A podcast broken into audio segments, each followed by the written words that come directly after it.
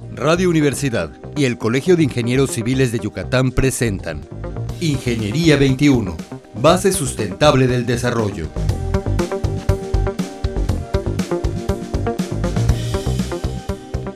Muy buenos días, estimados radioescuchas, bienvenidos al programa Ingeniería 21.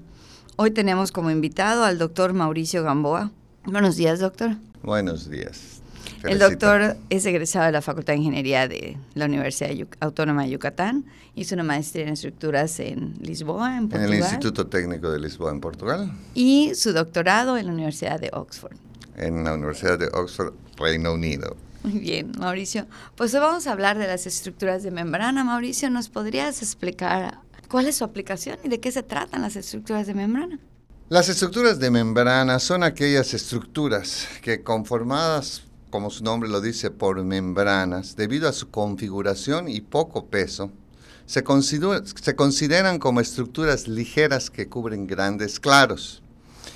En lo que concierne a su comportamiento estructural, difieren de las estructuras convencionales, sobre todo en que las fuerzas externas se transfieren exclusivamente por tensión. De modo que se puede decir que son sistemas de configuración activa, seleccionando adecuadamente los materiales, la curvatura y la transferencia de fuerzas. Su configuración estructural corresponde exactamente al de la línea de transferencia de fuerzas. Los elementos de superficie de las estructuras de membrana son excepcionalmente bidimensionales. Los elementos cargadores lineales se usan para transferir las cargas a través de los bordes. Las propiedades mecánicas del material de ambos tipos de elementos cargadores debe permitir la transferencia de la carga de la superficie multicurveada exclusivamente a través de tensión. La principal característica de las estructuras de superficie consiste en los grandes claros que pueden cubrir y que pueden ser techados de manera económica sin soportes internos. Las geometrías constructivas que permiten la transferencia de las fuerzas externas como tensión han sido exitosas en esta tarea especializada de la construcción, con excepción de la construcción de cascarones que obviamente trabajan a compresión. Las superficies de membrana utilizadas en estructuras de configuración activa están compuestas de elementos cargadores de diversos materiales, tipos de construcción y geometría. Usualmente, estos son grandes elementos de superficies unidas y elementos lineales de borde. Ambos tipos de elementos soportan únicamente cargas en una determinada forma, curva, y tienen que cumplir con ciertos criterios técnicos, además de mantener el clima fuera, deben ser resistentes a ataques químicos y biológicos y deben ser no inflamables en caso de incendio. Las estructuras de membrana pueden aplicarse en diversos sectores como la aviación, social, industria, entre otros. Los ejemplos pueden verse en los techos de estacionamiento, de parada de autobuses, techos de teatro, salas de exhibición, centros recreativos, estudios, centros de almacenamiento, como hangares en los aeropuertos y luego te diré por qué específicamente este. Ok, o sea, básicamente de todo lo que nos dices es que cubren claros muy grandes, o sea... Y tienen geometrías muy especiales. O sea, se puede hacer más arquitectónico. Exactamente, más, adelante te diré de ello. Ok. ¿Dónde se empezaron a utilizar ese tipo de estructuras, doctor? Bueno, eh, las estructuras de membrana son de prehistoria. Desde el sedentarismo, el ser humano se preocupó por construir espacios para su resguardo y disposición de actividades utilizando los recursos que tenía a su alcance.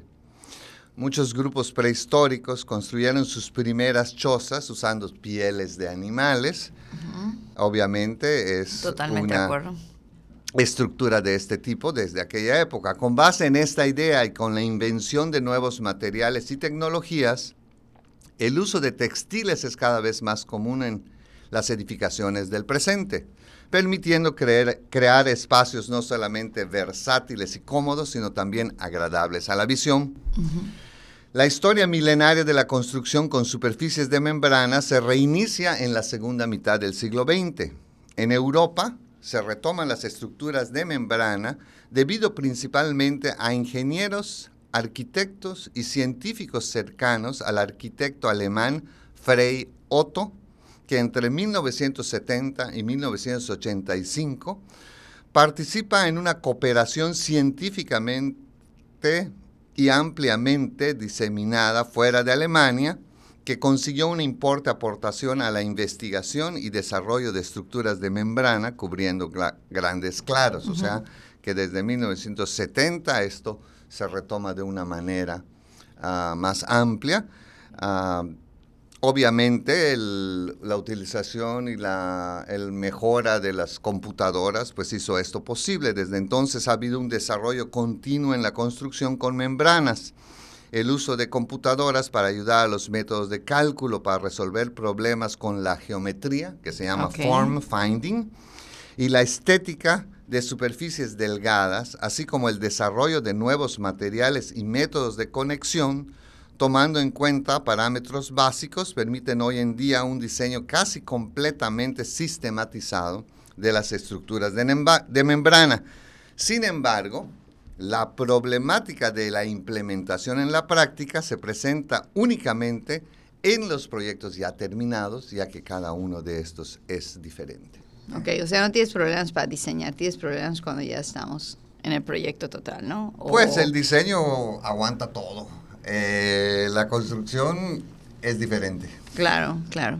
Bueno, y hablando de proyectos, doctor, ¿en cuáles proyectos nos podrías comentar de los que has participado y relacionándolos con estas estructuras? Bueno, este, Obviamente mi maestría es en estructuras, mi doctorado es en eólica, en viento, pero ah, basado en las estructuras. obviamente, el efecto del viento en en cualquier tipo de edificio, tipo de, edificio, más bien enfocado a lo que un huracán pudiera causar en eh, viviendas, en etcétera. El primer proyecto en el que trabajé sobre estructuras de membrana se dio en el marco del programa de proyectos bilaterales del CONACIT, específicamente un programa México-Hungría que en su convocatoria de 2007 permitió tener financiamiento para el proyecto Análisis por viento de estructuras de membrana. En este proyecto se realizaron trabajos en la Facultad de Ingeniería de la UADI utilizando una tensoestructura con geometría común y a partir de los resultados de ensayos en el túnel aerodinámico o túnel de viento que tenemos en el laboratorio, en el que se obtuvieron las presiones sobre la superficie de la geometría no deformada de la estructura, el doctor Christian Hinks, profesor de la Budapest University of Technology and Economics, utilizó los valores para realizar el cálculo de la deformada con la cual se trabajó nuevamente para recalcular los valores de las presiones ejercidas por el viento y generar, por medio de un proceso cíclico, la deformada final de la estructura mencionada. Más recientemente, y sin financiamiento específico, se ha mantenido el contacto y la cooperación con la Budapest University of Technology and Economics y con el profesor Christian Hinks, y precisamente esta semana, mi tesista de la maestría en Ingeniería Opción Estructuras, ingeniera hasta hoy, Shirley Paul Blanco, presenta su tesis con un trabajo también realizado en el túnel de viento de la Fiwadi, titulada Coeficiente de presión en un hangar inflable por acciones del viento. En esta investigación eh, trabajamos sobre los coeficientes de presión generados por fuerzas externas de viento en un hangar inflable, obtenido a través de la experimentación en el túnel de viento con un modelo rígido a escala. Esta estructura inflable eh, se encuentra eh, funcionando en el aeropuerto de Budapest, Hungría. Sin embargo, por ser un artículo de patente, solamente la empresa fabricante tiene los datos del diseño del mismo. El modelo es ensayado en dos configuraciones, cerrado y abierto. Se obtienen los coeficientes externos, internos y netos. Y, a partir de esto, esta tesis se considera como el inicio del proceso iterativo para la definición de los valores de diseño de una estructura con esta misma geometría o una geometría parecida. De hecho, eh, como trabajo adicional a su tesis, la cuasi maestra en estructuras ya obtuvo los coeficientes de presión de la primera deformada para la generalización de coeficientes máximos de presión en estructuras con la misma geometría o geometría similar. O sea, lo que está haciendo ella es está probando un modelo de estructura. Sí, trabajamos siempre sobre, sobre un modelo, porque pues es muy costoso trabajar con No, claro, definitivamente, porque sobre todo si es para una estructura amplia o que cubra claros muy grandes. No, yo te hacía la pregunta para que quedara un poco claro, porque han sido así como palabras técnicas, nada más para que quede claro que es un modelo el que prueban los tesistas, ¿ok? Nada más para saber. Muy bien.